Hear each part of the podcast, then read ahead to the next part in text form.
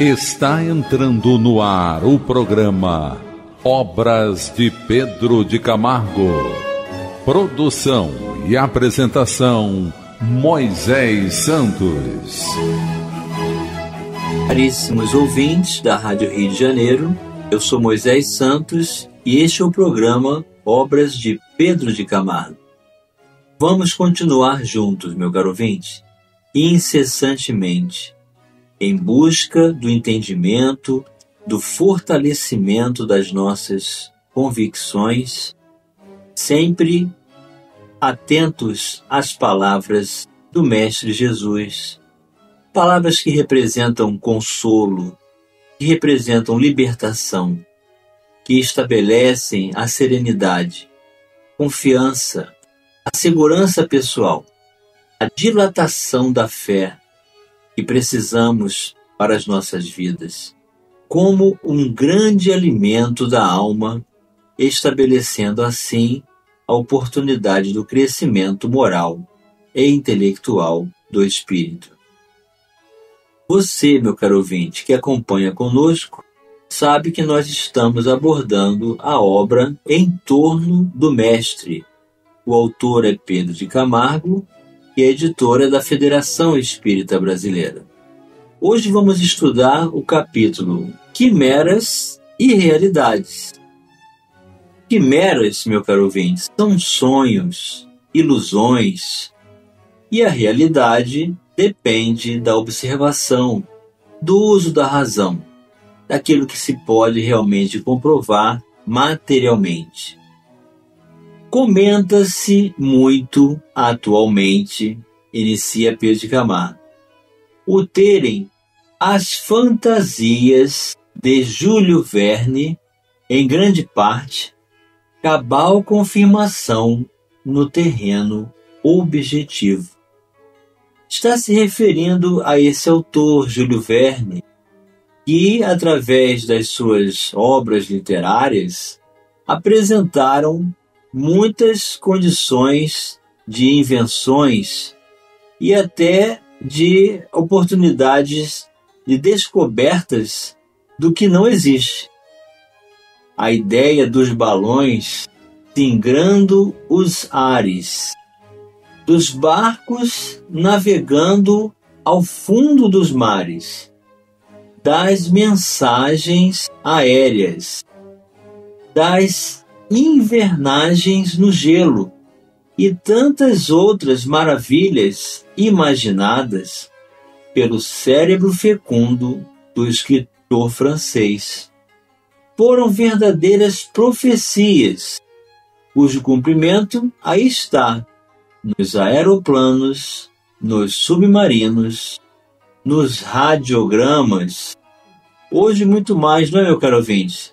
Hoje nós temos a internet na exploração das regiões polares, na volta da Terra em poucos dias, nas observações do planeta Marte e etc.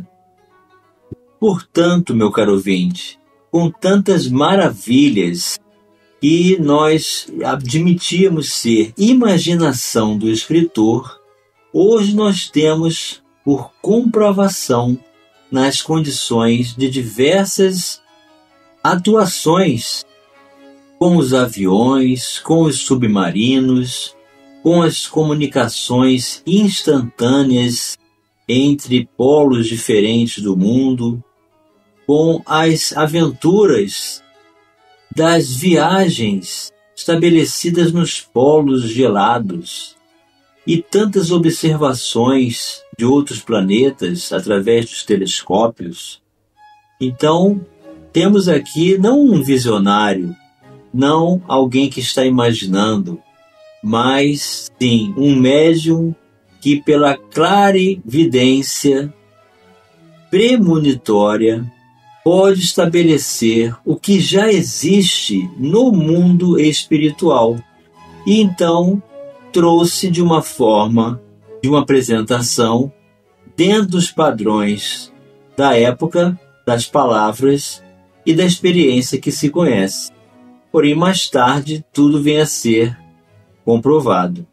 Ora, por que então duvidarmos da vitória da justiça, do triunfo do bem, da confraternização dos povos, da paz universal e da solidariedade humana? Sim, porque todas essas apresentações temos todas elas nas palavras de Jesus.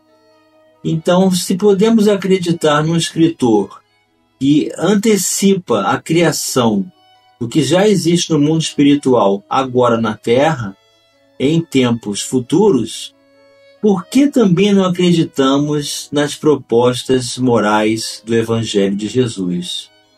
vamos buscar as diretrizes libertadoras na doutrina espírita. Diretrizes libertadoras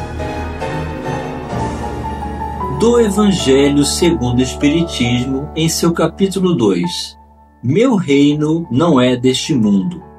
O item 2, a vida futura. Por essas palavras, Jesus claramente se refere à vida futura, que ele apresenta em todas as circunstâncias, como a meta que a humanidade irá ter e como devendo constituir objeto das maiores preocupações do homem na Terra. Todas as suas máximas se reportam a esse grande princípio. Com efeito, sem a vida futura, nenhuma razão de ser teria a maior parte dos seus preceitos morais, de onde vem que os que não creem na vida futura, imaginando que ele apenas falava na vida presente, não os compreendem ou os consideram pueris. Esse dogma pode, portanto, ser tido como o êxito do ensino do Cristo pelo que foi colocado um dos primeiros lugares à frente desta obra. Allan Kardec se refere então a uma base, a um eixo de ensino, e que foi colocado nos primeiros capítulos do livro Evangelho segundo o Espiritismo. É que ele tem de ser o ponto de mira de todos os homens. Só ele justifica as anomalias da vida terrena e se mostra de acordo com a justiça de Deus. E o item 3 nós temos apenas ideias muito imprecisas tinham os judeus acerca da vida futura. Então o Evangelho de Jesus vem nos apresentar essas metas, meu caro vinte, essa construção dos valores morais, da solidariedade, da compreensão humana, da extinção das guerras, da consolidação da paz, e do bem imperando em tudo e em todos. Acreditavam nos anjos, considerando-os seres privilegiados da criação. Não sabiam, porém, que os homens podem um dia tornar-se anjos e partilhar da felicidade destes. Segundo eles, a observância das leis de Deus era recompensada com os bens terrenos, com a supremacia da nação a que pertenciam, com vitórias sobre seus inimigos.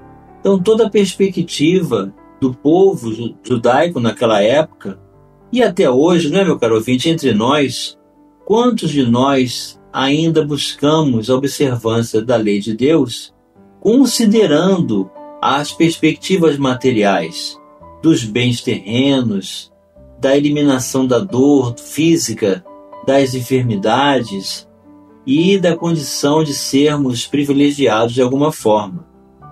As calamidades públicas e as derrotas eram o castigo da desobediência àquelas leis.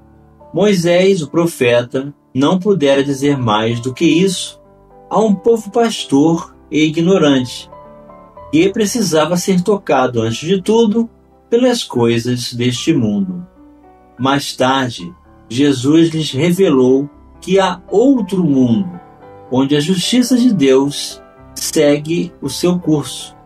Ou seja, meu caro ouvinte, o mundo espiritual, de onde viemos para onde retornaremos. O mundo causal, o mundo das consequências. É esse o mundo que ele promete aos que cumprem os mandamentos de Deus e onde os bons acharão sua recompensa. Aí o seu reino. Lá é que ele se encontra na sua glória e para onde voltaria quando deixasse a terra. Jesus, porém, conformando seu ensino com o estado dos homens de sua época, não julgou conveniente dar-lhes luz completa, percebendo que eles ficariam deslumbrados, visto que não a compreenderiam. Limitou-se a, de certo modo, apresentar a vida futura apenas como um princípio, uma lei da natureza, a cuja ação ninguém pode fugir. Todo cristão, pois, necessariamente crê na vida futura. Mas a ideia que muitos fazem dela ainda é vaga, incompleta e por isso mesmo falsa em diversos pontos. Para grande número de pessoas, não há tal respeito mais do que uma crença, baldo de certeza, de onde as dúvidas e mesmo a incredulidade. O Espiritismo veio completar nesse ponto, como em vários outros, o ensino do Cristo, fazendo quando os homens já se mostram maduros bastante para apreender a verdade. Com o Espiritismo, a vida futura deixa de ser simples artigo de fé, mera hipótese, torna-se uma realidade material que os fatos demonstram, porquanto são testemunhas oculares os que as descrevem nas suas fases todas e em todas as suas peripécias. Sim, meu caro ouvinte, são os próprios habitantes do mundo espiritual que vêm nos trazer as informações e de tal sorte que, além de impossibilitarem qualquer dúvida a esse propósito, facultam à mais vulgar inteligência a possibilidade de imaginá-la, sob seu verdadeiro aspecto, como toda a gente imagina um país cuja pormenorizada descrição leia. Ora, a descrição da vida futura é tão circunstanciadamente feita são tão racionais as condições ditosas ou infortunadas da existência dos que lá se encontram, quais eles próprios pintam, que cada um aqui, a seu malgrado, reconhece e declara a si mesmo que não pode ser de outra forma, porquanto assim sendo, patente fica a verdadeira justiça de Deus. Por que se cumpriram os sonhos de Júlio Verne na esfera da evolução intelectual e não se cumprirão as profecias de Jesus Cristo na esfera da evolução moral. Acaso o espírito há de desenvolver-se somente no que respeita à inteligência e não se desenvolverá no que concerne aos sentimentos? Acaso o homem é só cabeça ou é também coração? Vamos responder a estas perguntas já já no próximo bloco, onde manteremos nosso estudo sobre quimeras e realidades.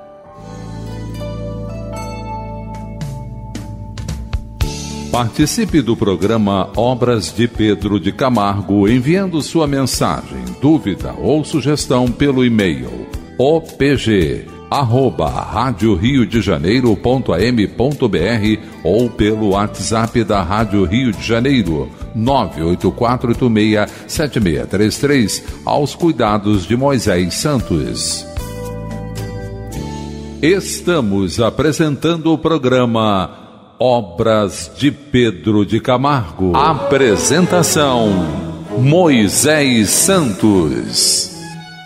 Caríssimos ouvintes da Rádio Rio de Janeiro, voltamos agora para o segundo bloco do nosso programa de hoje, em que estamos estudando o capítulo Quimeras e Realidades.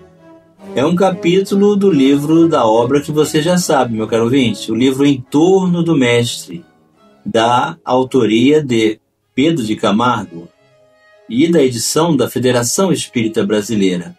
Pedro Camargo está nos ajudando a refletir quanto às premonições do autor francês Júlio Verne, que previu a existência de tantos recursos maquinários dos submarinos, de aviões, de aventuras nos polos gelados da Terra, na possibilidade de navegação em torno da Terra, nas comunicações instantâneas entre o homem e tantas outras predições que hoje sabemos ser realidade.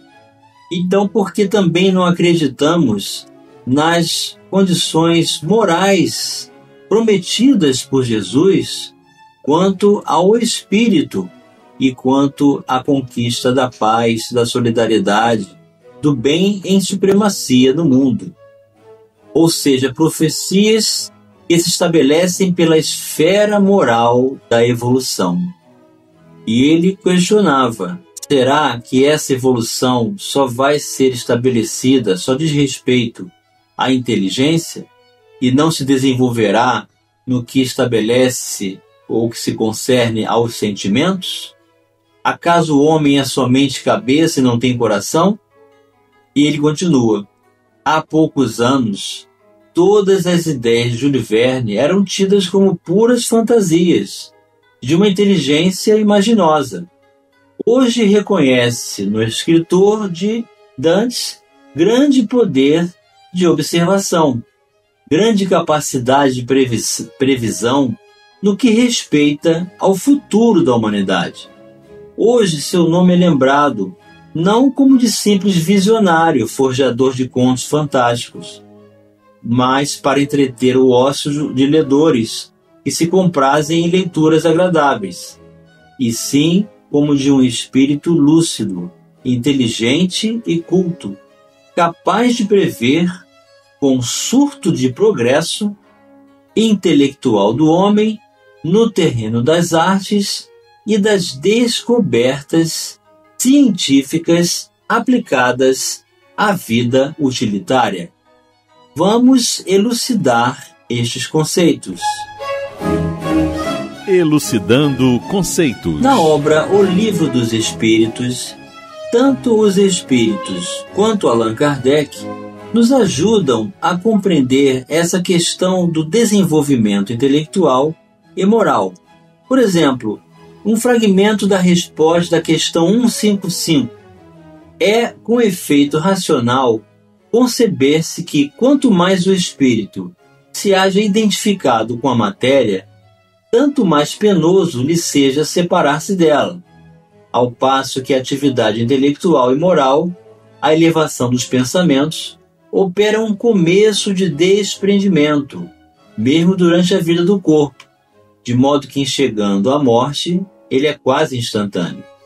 Tal resultado dos estudos feitos em todos os indivíduos que se tem podido observar por ocasião da morte. Essas observações ainda provam que a afinidade persistente entre a alma e o corpo em certos indivíduos é às vezes muito penosa, porquanto o espírito pode experimentar o horror da decomposição. Este caso, porém, é excepcional e peculiar a certos gêneros de vida e a certos gêneros de morte. E nos comentários de Allan Kardec na questão 373, a superioridade moral nem sempre guarda proporção com a superioridade intelectual, e os grandes gênios podem ter muito que espiar. Daí, frequentemente, lhes resulta uma existência inferior à que tiveram e uma causa de sofrimentos. Os embaraços que o espírito encontra para suas manifestações se lhe assemelham às algemas que tolhem os movimentos a um homem vigoroso. Pode dizer-se que os cretinos e os idiotas são estropiados do cérebro, como o coxo o é das pernas e dos olhos do cego. E na questão 751, o desenvolvimento intelectual não implica necessidade do bem, um espírito superior em inteligência pode ser mal. E isso se dá com aquele que muito tem vivido sem melhorar, apenas sabe. Então é assim, meu caro ouvinte, o desenvolvimento intelectual não acompanha obrigatoriamente e é muito difícil realmente, os espíritos ensinam, não acontece simultaneamente uma única encarnação com o desenvolvimento moral. Então, o que Júlio Verne vem apresentar refere-se ao desenvolvimento intelectual. O que Jesus vem nos propor refere-se ao desenvolvimento moral. Assim também dia virá, ainda que com mais vagar, em que os homens reconhecerão, na suposta loucura da cruz, a história do futuro da humanidade, revelada pelo inigualável expoente da verdade na Terra, Cristo Jesus. Vamos retirar este véu. Retirando o véu. Da obra de Allan Kardec, A Gênese, no capítulo 15, Os Milagres do Evangelho. O item Desaparecimento do corpo de Jesus. O item 65. Após o suplício de Jesus, seu corpo ficou lá, inerte e sem vida. Ele foi sepultado como os corpos ordinários, e cada um pôde vê-lo e tocá-lo. Após a ressurreição, quando ele quis deixar a terra, ele não morre. Seu corpo se eleva, se desvanece e desaparece, sem deixar nenhum traço. Prova evidente que seu corpo era de uma outra natureza, que a permaneceu na cruz, de onde é preciso concluir que se Jesus pôde morrer, é que ele tinha um corpo carnal. Por consequência de suas propriedades materiais, o corpo carnal é o signo das sensações e das dores físicas, que repercutem no centro sensitivo ou espírito. Não é o corpo que sofre, é o espírito que recebe o contragolpe das lesões ou alterações dos tecidos orgânicos. Em um corpo privado de espírito, a sensação é absolutamente nula. Pela mesma razão, o espírito que não tenha corpo material não pode experimentar os sofrimentos, que são o resultado da alteração da matéria. De onde é preciso igualmente concluir que, se Jesus sofreu materialmente, como nem restará dúvida, é que ele tinha um corpo material, de uma natureza semelhante à da de todo mundo. Então, meu caro ouvinte, há um grande objetivo no planejamento pedagógico de Jesus ao permitir-se ser crucificado entre dois ladrões, porque apresenta o seu corpo inerte sem vida, demonstrando ele esteve entre nós em corpo físico, usando as mesmas condições materiais que nós, ao interagir com a encarnação, também estabelecemos mas que seu espírito puro tinha poder total sobre esse corpo. Por isso caminhava sobre as águas, por isso manipulava os fluidos e estabelecia as curas maravilhosas. Por isso seu verbo eloquente como médium de Deus apresentava essa proposta de libertação para todos nós. E anunciou-nos a terceira revelação, o Espiritismo. A terceira revelação empenha-se em demonstrar, como vem demonstrando, que as quimeras do Filho de Deus, que agora nós sabemos que não são quimeras, não é, meu caro ouvinte? São realidades. São verdadeiras realidades. E que as realidades deste mundo é que são verdadeiras quimeras. Termina Pedro de Camargo o capítulo e chegou o momento, meu caro ouvinte, de você receber a mensagem do Mestre. Mensagem do Mestre. Pilatos, tendo entrado de novo no palácio e feito vir Jesus à sua presença, perguntou-lhe: És o rei dos judeus? Respondeu-lhe Jesus: Meu reino não é deste mundo.